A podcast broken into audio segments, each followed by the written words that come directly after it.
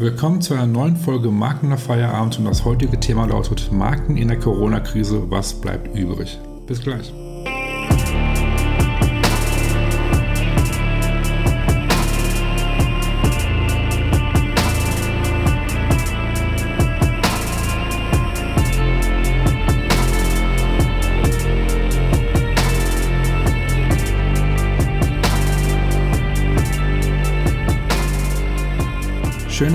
Dass ihr wieder mit dabei seid zu einer neuen Folge Marken nach Feierabend. Und wie gerade schon vor dem Intro erwähnt, geht es heute um das Thema äh, Marken in der Corona-Krise. Was bleibt übrig? Und ähm, das ist heute eine ganz besondere Folge für mich, weil das eine Folge ist, die es so vorher noch nicht gab. Und zwar sind wir heute zu dritt. Also ich habe zwei Gäste mit dabei. Und äh, ja, wen habe ich dabei? Ich habe die beiden Konsumentenexperten äh, Dr. Melanie Wortmann zu Gast und Angelika Hass. Und äh, beide sind in der Marktforschung und Beratung tätig und ähm, ja, haben beide jeweils 20 Jahre Berufserfahrung, also sprich 40 Jahre Erfahrung, was ich schon enorm finde. Und ähm, ja, wie ist es zu einem Podcast gekommen? Ähm, und zwar habe ich auf Horizont einen Artikel gelesen und da ging es darum halt, ähm, ja, ob sich Marken äh, solidarisch zeigen müssen in der Krise und äh, oder nicht und wie Konsumenten das finden. Und da wurde halt eine Umfrage, eine Studie gemacht. Und jeweils den Artikel fand ich total spannend und interessant und die beiden haben den Artikel verfasst. So und ähm, dachte mir, okay, das ist interessant, was drin steht und darüber, darüber sollten wir sprechen. So, und ähm, habe die beiden daraufhin äh, kontaktiert. Ähm, ja, und dann ist es letztendlich äh, zu der heutigen Podcast-Folge gekommen haben uns dann äh, ausgiebig über das Thema äh, ausgetauscht. Die beiden haben viel zu erzählen gehabt, was sehr, sehr spannend und interessant fand. Und ich würde sagen, ich erzähle jetzt auch gar nicht groß weiter, sondern hört einfach selber mal rein, was die beiden zu erzählen haben. Und ähm, ja, viel Spaß. Ja, starten wir. Schön, dass ihr dabei seid. Vielen Dank, Melanie und Angelika, dass ihr dabei seid. Und äh, ich bin total gespannt, äh, was ihr heute zu erzählen habt. Ähm, ganz kurz bevor wir starten, ähm, Erzählt ein bisschen was über euch. Wer seid ihr? Was macht ihr? Damit einfach die Hörer ein bisschen ja, mehr über euch erfahren. Ja, also wir freuen uns auch, dass wir dabei sein dürfen. Vielen Jawohl. Dank für die Einladung, Marcel. Ähm, ja, wir sind Marktforscherinnen. So viel ist schon klar. Also wir sind qualitative Marktforscherinnen. Ich glaube, das ist nochmal ganz wichtig zu sagen. Das heißt, wir haben es nicht mit Zahlen oder quantitativen Daten zu tun, sondern mhm. wir sprechen gern mit Menschen. Ja, wir hören denen zu.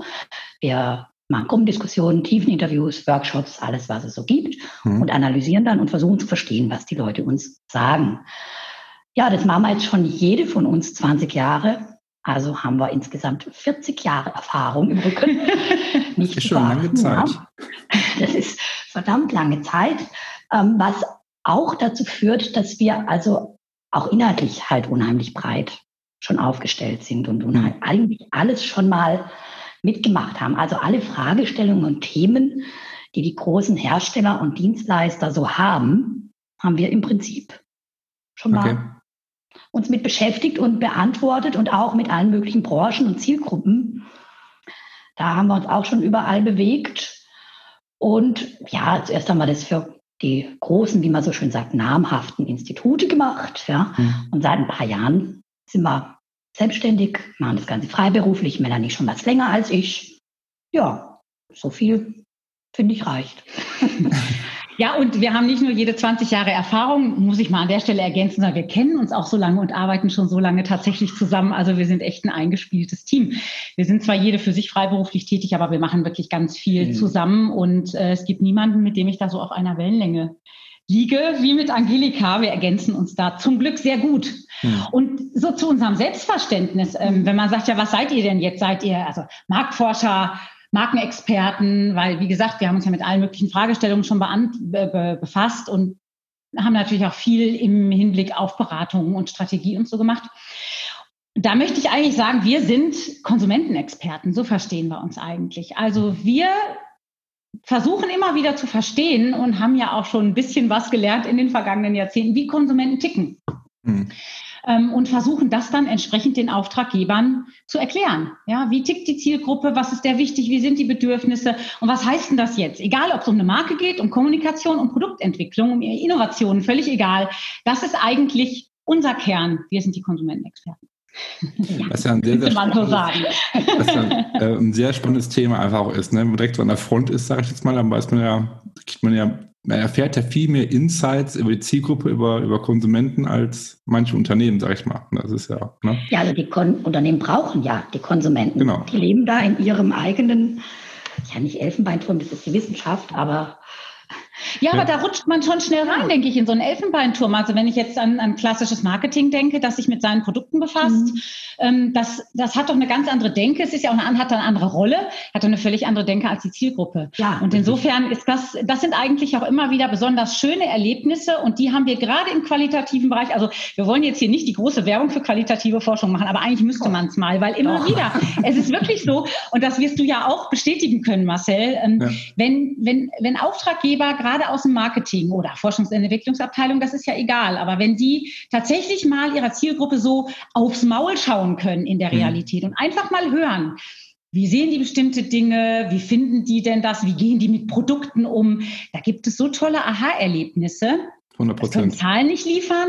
Das können auch, selbst der schriftliche Bericht kann das nicht unbedingt so liefern, sondern das ist wirklich was, was Unersetzbares, was dann aber auch wieder ermöglicht, Wettbewerbsvorsprünge sich herauszuarbeiten und ein Alleinstellungsmerkmal herauszuarbeiten, ja. Und ja. Bin so, was machen wir? bei dir. Was machen wir? ja, bin ich zu 100% bei dir. Ich, ich finde das total äh, interessant, was ihr da macht und ähm, höre euch da total gerne zu, auch wenn ihr darüber erzählt. Ähm, ganz kurz, wie sind wir eigentlich zusammengekommen? Wir sind ja zusammengekommen, ich habe ja einen Artikel gelesen, diesen, äh, den Horizont-Artikel, den ihr verfasst habt. Ihr habt ja eine Studie ähm, gehabt in diesem Jahr, ähm, eine Umfrage gestartet und ich fand das total spannend und gleichzeitig aber auch erschreckend, ähm, was ja, was bei rumkam. Ja. Ich würde sagen, gehen wir da ein bisschen tiefer rein, erzählt mal ein bisschen was über den Artikel, worum geht es in dem Artikel, was habt ihr genau gemacht und ja, spricht einfach mal. Sehr gerne, sehr gerne machen wir das. Ähm, ja, also die letzten Monate waren eine besondere Zeit und in dieser besonderen Zeit sind vielleicht auch neue Fragen aufgetaucht oder man hat sich viel mehr die Frage gestellt, wie entwickeln sich bestimmte Dinge? Und für uns war es so, dass wir uns eigentlich schon im letzten Jahr ganz viel mit dem Thema Nachhaltigkeit beschäftigt haben, äh, mhm. mit Trendstudien und Ähnlichem, weil es eben sowohl für Hersteller als auch für Konsumenten ein großes Thema war, in den Medien groß gehypt wurde, mhm.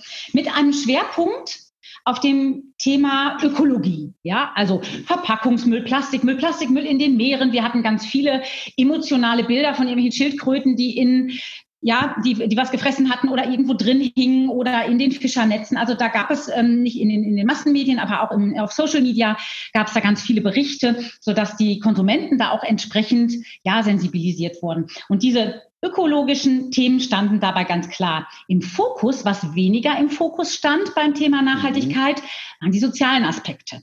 Ja, also Nachhaltigkeit ist ja nicht nur Umweltschutz oder Tierschutz, sondern hat ja auch was damit zu tun, den Menschen zu schützen, ja. ähm, fair zu produzieren, faire Arbeitsbedingungen mhm. und so weiter. Ja. Und da hat man doch gemerkt, dieses Thema, die soziale Dimension der Nachhaltigkeit setzt eine gewisse Auseinandersetzung voraus. Und wenn wir davon reden, dann ist auch klar, mh, hm, da ist so ein gewisses Involvement nötig, ein Themeninteresse muss da sein. Und damit war das eher nischig immer, ja, während diese Umweltthemen äh, breit waren, so für jeden, waren soziale Themen, was wie gesagt mit Fairtrade zu tun hatte. Ja, sieht man so beim Kaffee oder beim Kakao, da sieht man diese Siegel, da achtet vielleicht der eine oder andere noch mehr drauf. Bei Kleidung wird es schon eng. Mhm. Und das war eigentlich so einem Kreis der höher involvierten Konsumenten, wenn man so sagen möchte, vorbehalten. Ja, und das, ab und zu gab es so Skandale, wo das dann mal vielleicht hochpoppte. Mhm. Das war so der Status auch noch zu Beginn des Jahres. Mhm. Genau.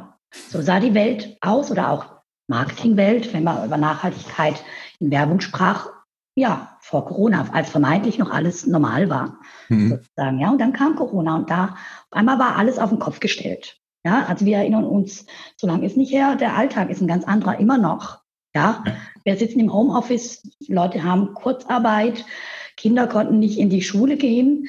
Also für die einen war es so ein bisschen Entschleunigung und ach, ich kann mich auf mich selbst besinnen und kann endlich mal Dinge tun, für die ich vorher keine Zeit hatte. Die anderen hatten Stress, weil die Kinder zu Hause waren und auf einmal musste man zehnmal am Tag kochen und so. Ja, das war so der eine. Das, der Alltag war auf einmal wirklich ein anderer, hat aber eben auch Einfluss gehabt auf den privaten Konsum. Ja, also auf unser Konsumverhalten. Hm. Wir konnten oder vielleicht wollten wir auch gar nicht mehr so einkaufen wie früher. Ja, wir sind seltener einkaufen gegangen.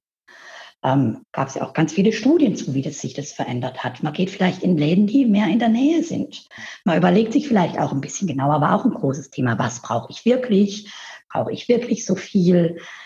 Lohnt es sich nicht vielleicht mal ein bisschen mehr zu verzichten, etc. Solche Themen kamen auf. Und ein Thema, was auf einmal ganz groß war, war das Thema Solidarität. Ja? Also man hat einen Fernseher angemacht, man hat die Zeitung aufgeschlagen, man hat Werbung gesehen und überall war dieses Thema Solidarität. Auf einmal war es das Gebot der Stunde, sozial zu sein, ja. sich gegenseitig zu helfen. Ja. ja, sei es im Privaten, die Nachbarn untereinander, aber auch im öffentlichen Bereich oder auch in der Wirtschaft. Dass McDonalds auf einmal Arbeitnehmerinnen für Aldi zur Verfügung steht, ja, dass genau. DM und Rossmann zusammenarbeiten und sich ihre Solidarität bekunden. Und das war für uns natürlich ganz spannend. Nach allem, was wir, wie die Melanie das geschildert hatte, davor gehört hatten, dass dieses, diese soziale Säule der Nachhaltigkeit ja gar nicht so im Fokus war, auf einmal reden da alle davon. Ja? ja. Und so wie wir sind, neugierig wie wir sind, haben wir dann gedacht, ja, ja, da wollen wir mal eigentlich mehr drüber wissen. Ja, verändert es die Konsumentenerwartungen tatsächlich langfristig? Ja, und wird Solidarität dann eben dieses große Hyperthema dazu führen, dass auch das Thema Nachhaltigkeit in Zukunft anders gedacht wird. Hm. Fanden wir spannend. Genau. Und weil wir ja, wie gesagt, Konsumentenexperten sind, fragen wir immer die Konsumenten. das haben wir dann auch in dem Fall gemacht und haben gesagt, wir machen eine kleine eigene Studie. Ähm, zweistufig. Wir sind erstmal schriftlich vorgegangen, haben Fragebögen per E-Mail versandt an ganz eine, eine, möglichst heterogene Gruppe von Konsumenten. Mhm. Ähm, und da haben wir so gefragt, ja, welche Art von Kommunikation, welche Art von Botschaften findest du jetzt in der Zeit besonders positiv? Welche stören dich? Was findest du negativ? Das Ganze haben wir im Mai durchgeführt bis Anfang Juni, erstmal mhm. diesen schriftlichen Teil. Mhm. Und wir wollten da aber nicht stehen bleiben, sondern haben gedacht, also das bildet jetzt uns dann diese, ähm, diese so besondere Situation in der Corona-Krise ab.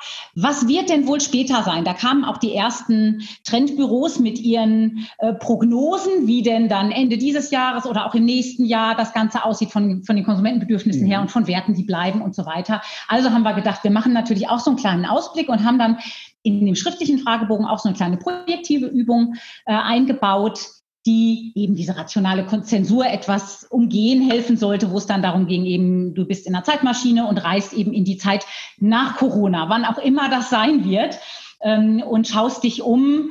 Was siehst du an Marken? Welche sind erfolgreicher denn je? Ja, welche sind geblieben und äh, haben jetzt haben jetzt richtig viel Erfolg? Und auf der anderen Seite, welche haben verloren an Bedeutung? Spannend. Und warum? Also auch das haben wir da schon versucht, so ein bisschen abzubilden. Ja, und was haben uns die Konsumenten zurückgespielt? Also wir haben viel Positivbeispiele gehört. Ja. Zum Beispiel? Zum Beispiel ähm, alles, eigentlich alles, was in Richtung einerseits Flexibilität, Agilität äh, abzielte, also auf die Fähigkeit von Unternehmen, sich auf diese mhm. besondere geänderte Situation schnell einzustellen und dann alles, was in Richtung so Menschlichkeit, Zusammengehörigkeit, Verantwortung mhm. und Fürsorge geht. Also Botschaften, die man gern hörte, war alles, was so in Richtung ging, wir sind für dich da, wir kümmern uns, gemeinsam schaffen wir das. Oder wir verstehen deine aktuelle Situation, zollen dir Respekt und versuchen dich zu unterstützen. Auch wir können etwas tun und wollen unseren Teil beitragen. Beispiel H&M lässt Masken nähen. Das war zum Beispiel eine Antwort, die wir bekommen haben. Ähm, mit diesem Maskennähen äh, schnell Desinfektionsmittel herstellen, auch Kosmetikunternehmen. Das waren Beispiele, die, die immer wieder kamen. Jemand hat geschrieben, ich finde es gut, wenn Unternehmen Solidarität für die Gesellschaft zeigen indem sie ihre Produktionskapazitäten mhm. sinnvoll nutzen. Trigema, H&M, andere, nicht nur aus Eigennutz, natürlich wollen die Geld verdienen, aber auch um Gutes zu tun. Mhm. Und das war auch eine Phase, wo wir das, wo die Konsumenten das den Unternehmen, glaube ich, auch tatsächlich abgenommen haben. Denen ist schon klar, ähm, die müssen jetzt was tun, um weiter irgendwoher Geld zu verdienen, aber sie tun es ja, mit einem sinnigen Produkt auf einmal, mit den Masken, mit dem Desinfektionsmittel. Mit dem, was hilft. Und genau. sie wollen helfen. Und das stand auf einmal im Fokus. Und damit haben Marken und Hersteller sonst immer so ihre Probleme, dass es auch glaubwürdig ist. Ja, und wer da schnell reagiert hat, hatte da wirklich einen Pfund beim Konsumenten. Das haben ja. wir da schon mitgenommen. Ja. Und es ging sogar so weit, dass wir auch als Beispiel genannt kriegten, Porsche und VW sind ja sonst vielleicht nicht immer die Lieblingskinder, wenn es um Solidarität geht.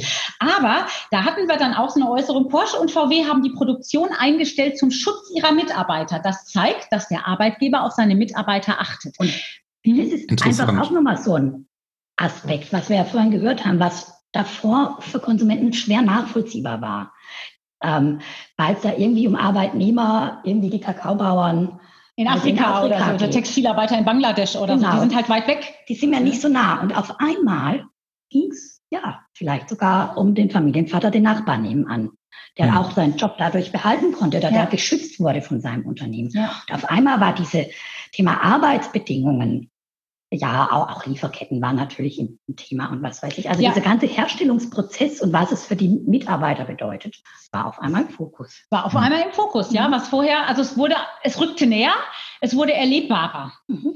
Ich will jetzt ganz kurz noch Negativbeispiele einstreuen, bevor wir aber dann eigentlich an dem Punkt anknüpfen, wo wir gerade waren. Es rückte ja. nämlich Negativbeispiele wollen wir nicht unter, unterschlagen. Was wir immer wieder natürlich gelesen haben. Adidas mit dem Androhen äh, äh, ausgesetzter Mietzahlungen, was wirklich als ja. unsolidarisch wahrgenommen wurde. Also wir haben gehört, Adidas stellt Mieter direkt ein, trotz Mega-Gewinnen negativ wahrgenommen wurde, auch was die Lufthansa, die gefühlt nach nur wenigen Tagen schon nach Hilfe schreien, aber keine Ideen für Lösungen oder Alternativen suchen, Originalzitat. Ja. Ja, das waren so, also man merkte bei den Negativbeispielen, das ging nämlich in Richtung unsolidarischem Verhalten. Mhm.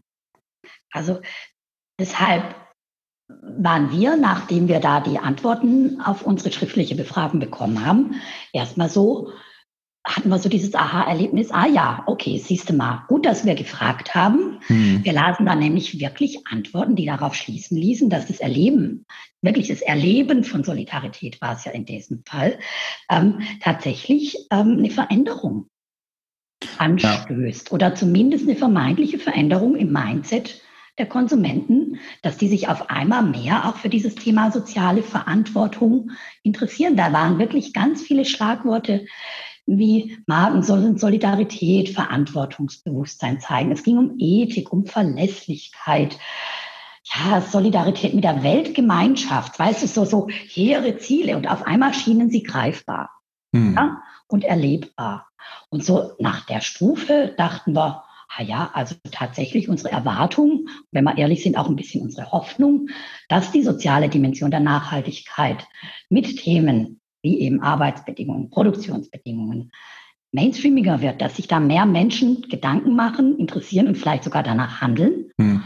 dachten wir, scheint ja tatsächlich so zu sein. Aber wir sind ja Qualis, wir reden ja mit den Leuten, deshalb haben wir uns damit jetzt noch nicht zufrieden gegeben. Ja, das hat, das, das war, also, ne, das ist eine schriftliche Befragung und wir machen gerade in der Corona-Zeit jetzt natürlich auch viel Online-Plattformen, wo die Personen erstmal für sich antworten. Und wir merken immer wieder, wie kurz gesprungen das ist. Ich meine, deshalb sind wir auch Qualis, wie wir uns nennen, keine Quantis, ja, weil dass wir eben immer nochmal nachhaken müssen. Und da haben wir gesagt, okay, das ist spannend. Lass uns jetzt mal mit den Konsumenten wirklich drüber sprechen. Mhm. Und wir haben äh, einen Workshop gemacht, natürlich auch online, weil es ja nicht anders ging. Ähm, einen Online-Workshop mit verschiedenen Konsumenten gemacht, um das jetzt mal genauer zu diskutieren und das noch ein bisschen zu vertiefen und zu gucken, mhm. ist das wirklich so? Und wenn wirklich mal Butter bei die Fische, heißt das, wenn ihr Adidas alle so kritisiert fürs unsolidarische Verhalten, heißt das dann, dass ihr in Zukunft keine Adidas-Schuhe mehr kauft mhm. oder keine, keine, ja, was bedeutet das? Und auf der anderen Seite die Marken, die sich jetzt positiv aufgestellt haben, ändert ihr jetzt euer Relevant Set, rutschen da auf einmal welche rein, die sich besonders gut präsentiert haben? So, das heißt, da haben wir wirklich geguckt, inwiefern hat sich denn durch Corona der Blick durch Marken verändert? Achtet man auf Dinge, die, die vorher ähm, immer eher im Hintergrund waren? Wählt man jetzt anders aus? Und was glaubt man denn, gerade auf das Thema Nachhaltigkeit und diese Solidarität bezogen, welche Rolle können die im New Normal spielen? Hm. Was heißt das auch für Marken? Was müssen die später vielleicht, wenn Corona dann mal. Ja, was lernen die daraus? Ja, was aus lernen, diesem was lernen, was sollten ja, sie raus lernen zumindest. Ja ne? Und Sympathiepunkte vorhin, bekommen. Wie, ne? Bitte? Die müssen ja quasi enorme Sympathiepunkte bekommen haben. Ne? Normalerweise. Ja, ja, und, und deshalb, das, das war unsere Frage. Und wie du vorhin gesagt hast, ähm, dass irgendwie der, der Artikel, den wir dann letztlich geschrieben haben, äh, ich weiß nicht, welches Wort hast du benutzt? Ich habe mir hier desillusionierend aufgeschrieben. ich fand es einfach erschreckend, ähm, erschreckend hast was dabei rumkam. Genau. Unerwartet.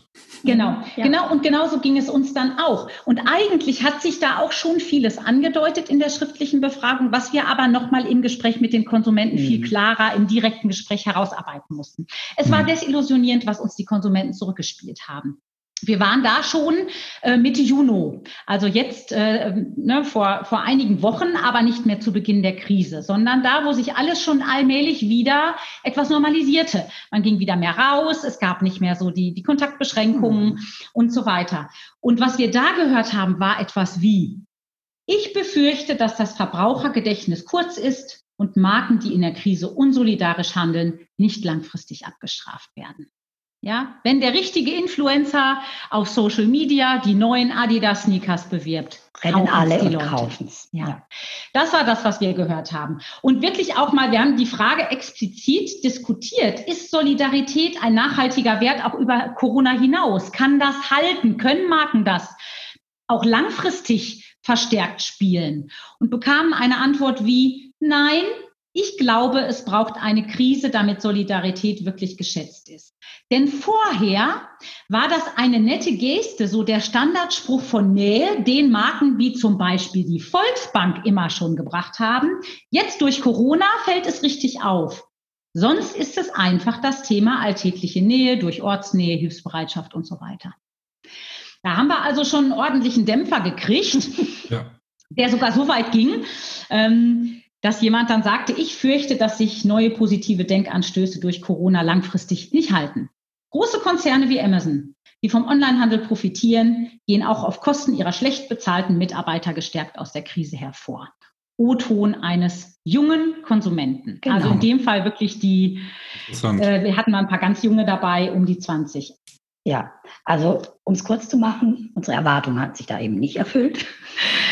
Solidarität, man muss einfach sagen, Solidarität ist wohl primär ein Krisenwert. Und man hat es ja auch, während wir den Workshop gemacht haben, zu der Zeit schon gesehen, dass Solidarität sich so langsam aus Medien und Werbung schon wieder verabschiedet hatte. Ja, ja also es ja. kam jetzt nicht überraschend, aber eben auch im Denken der Konsumenten. Es ist, hat sich nicht so in die breite Masse etabliert, wie wir das vielleicht erwartet oder gehofft hatten. Ja, aber natürlich konnte man trotzdem beobachten, es ist nicht alles wie vorher. Ja, wäre ja auch mhm. komisch. Also das Mindset der Konsumenten, da hat sich natürlich durch Corona schon einiges getan. Ja.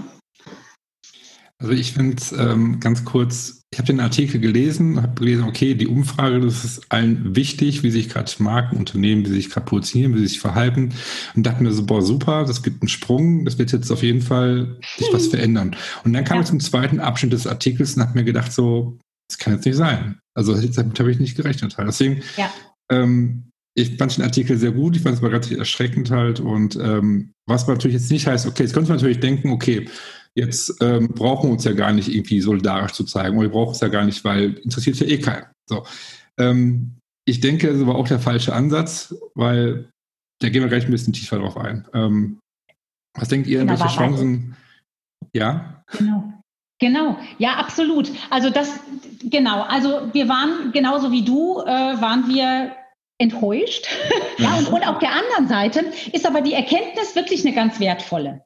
Ja, die Erkenntnis, die wir da gewonnen haben, ist eine ganz wertvolle. Natürlich gibt es Veränderungen. Was wir hier eigentlich in dieser Krise gesehen haben, ist, wie schnell es zu Veränderungen kommen kann und wie ja auch wie die ähm, wie zeitlich befristet aber auch manche Dinge sind in der Lebenssituation der Konsumenten und damit auch hinsichtlich der Werte, die eine mhm. Marke ähm, gerade besonders bespielen muss. Das haben wir eigentlich gesehen. Es hat sich alles in einer kurzen Zeit, wie im Zeitraffer, haben wir hier mhm. eine Entwicklung gesehen in den letzten Monaten, die sonst wahrscheinlich über mehrere Jahre sich streckt, dass man sagt, oh ja, das ist mal Trendthema. Ich meine, Nachhaltigkeit an sich haben wir seit Jahren, ja, das spielt man mal. Inzwischen haben alle Unternehmen eigentlich irgendwie, äh, sind auf den Zug aufgesprungen, ja, was die ökologischen Aspekte der Nachhaltigkeit betrifft und kommunizieren da was. Das hat sich über Jahre entwickelt. Und hier haben wir echt im Zeitraffer erlebt, wie Themen relevant werden für Konsumenten und besetzt werden können von Marken, ohne dass es die Garantie ist, dass die in zwölf Monaten noch genauso gelten. Das ist das, was uns Corona gelehrt hat. Und deshalb ist das Thema Agilität wirklich das große Schlagwort, mit dem wir hier hantieren. Ja. Weil was wir gesehen haben, also um nochmal auf das Thema Mindset der Konsumenten zu kommen. Natürlich hat das, hat sich da was geändert. Ja, natürlich ticken die Menschen heute nicht so wie zu Beginn des Jahres und in sechs Monaten werden sie auch wieder anders ticken als heute. Ja. Es ist eben nicht so. Das Einzige, was unsere Studie uns erzählt hat, ist, es ist nicht so, dass automatisch jetzt diese soziale Dimension der Nachhaltigkeit automatisch, wie gesagt, an Bedeutung gewonnen hat durch diese Solidaritätsgeschichte und man das jetzt endlos weiter bespielen kann. Ja, also dafür ist der Konsument einfach auch träge. Ja, mhm. das haben die auch offen und unumwunden zugegeben. Die haben gesagt, der Mensch kehrt, kehrt gern zum üblichen und gelernten Verhalten zurück. Das Gewohnheit. Das heißt bequem, Convenience, ja, mhm. und das Gelernte. Aber das heißt nicht, dass sich nichts geändert hat. Also was wir schon sehen, und das, auch das haben wir von den befragten unseren Konsumenten gelernt. Man hat eher seine Aktivitäten geändert. Die Lebensrealität wurde eine andere. Und das ist das, was Marken verstehen müssen und woran sie sich jetzt orientieren müssen. Genau. Dass man eben, keine Ahnung, dass man Freude hat, spazieren zu gehen, dass man hm. sich mit weniger Menschen trifft. Ja, dass man mehr selbst macht, der Freude gewonnen selbst. hat am Selbstmachen. Also, dass diese, diese Zeit hat, Aktivitäten, wir haben uns vorhin über Urlaub unterhalten und die Möglichkeiten ja. ein, wie man, wie man heute Urlaub machen kann. Und äh, einfach mal ein paar Tage vielleicht mit dem Fahrrad durchs Land zu fahren, ist vielleicht was, was in den letzten Jahren überhaupt nicht nahe lag als ja. Überlegung. Mhm. Also viele Dinge, auch mit dem Stichwort Entschleunigung verbunden oder Back to Basics oder so, ähm, die haben sich in den letzten Monaten geändert für die Konsumenten. Ja, also die Interaktion untereinander das soziale Miteinander, das hat sich ja alles de facto geändert. Und an diese Lebensrealität müssen Marken sich genauso gewöhnen wie die Konsumenten. Ja. Und die müssen die Marken jetzt eben verstehen, weil wir eben auch gehört haben, dass die Konsumenten da durchaus auch ihr Positives rausziehen. Man war gezwungen, mal auf ja. die Bremse zu ja. treten. Man war gezwungen, mal sein Leben und diese ganze, das Hamsterrad und alles zu hinterfragen. Ja. Und wünscht sich dann ja auch so ein Stück weit, dass nicht alles wieder ja. in die alten Muster zurückkehrt. Ja, ja genau, weil wir hatten da so ein schönes Zitat, die Hoffnung ist schon da, dass der Aha-Effekt bleibt und so eine gewisse Entschleunigung. Ja. Mhm. ja. ja. Das sagen die, sagen die Konsumenten von sich aus. Und wenn es um Lebensrealität geht, also die Kernfrage, die da eigentlich jede Marke, mit jedem Produkt, mit jeder Kommunikation, mit jeder Strategie, mit jedem Purpose, den sie finden hm. wollen und müssen. Die Frage, die immer wieder zu beantworten ist, ist die Frage des Konsumenten, what's in it for me? Also ich meine, das, das ist ja nun wirklich eine Binse, ja. dass, dass letztlich jeder Konsument fragt, was habe ich denn davon? Und die Leben, es ist dafür ja also lebensnotwendig, für die Marke die Lebensrealität des Konsumenten entsprechend zu berücksichtigen, und, um diese Frage beantworten zu können. Und, und, ja? und wir haben ja auch Marken, die es geschafft haben, die neue Lebensrealität ad hoc zu beantworten. Ja, ja Zoom und Co., die einfach boomen. Und what's in it for me? Ja, ich kann berufstätig bleiben. Ich kann meine Kollegen treffen. Ich kann meinem Job weiter nachgehen. Und selbst in der Freizeit. Ich kann mich, wenn ich möchte, auf eine Cocktailstunde oder einen Kaffeeklatsch mit irgendwelchen Freunden auf Zoom verabreden. Genau. Also ich, ich, ich kann mich den neuen Gegebenheiten anpassen. Ja.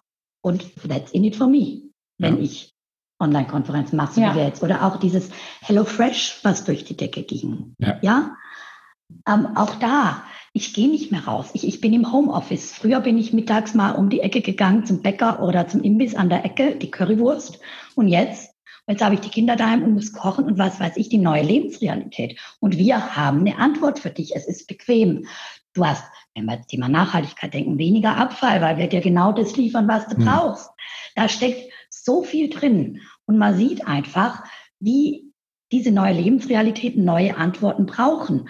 Und Spannende ist eben auch, dass auch eingesessene Marken jetzt mit dieser neuen Realität konfrontiert sind. Und die hatten sicherlich früher viele Antworten, wie die Zielgruppen ticken und mhm. was die brauchen und was die wollen. Ja. Und schwuppdiwupp muss man jetzt mal schauen, wie passt denn das jetzt überhaupt ja. noch dazu. Ja. ja.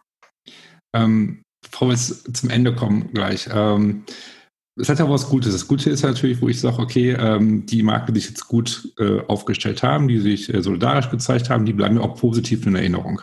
Genau. Und ähm, ich denke, dass es ist halt umso wichtiger ist, wenn es dann nach der Krise ist, dass diese auch weiterhin daran festhalten, wo sie sind. Und nicht, dass, nicht, dass nur ne, in der Krise halt machen, weil ich denke, das ist ein großer Vorteil für diese Marken, ähm, sich fest in, in, den Köpfen der Menschen zu positionieren als Absolut, ja. äh, vorbildliche ja. Marke.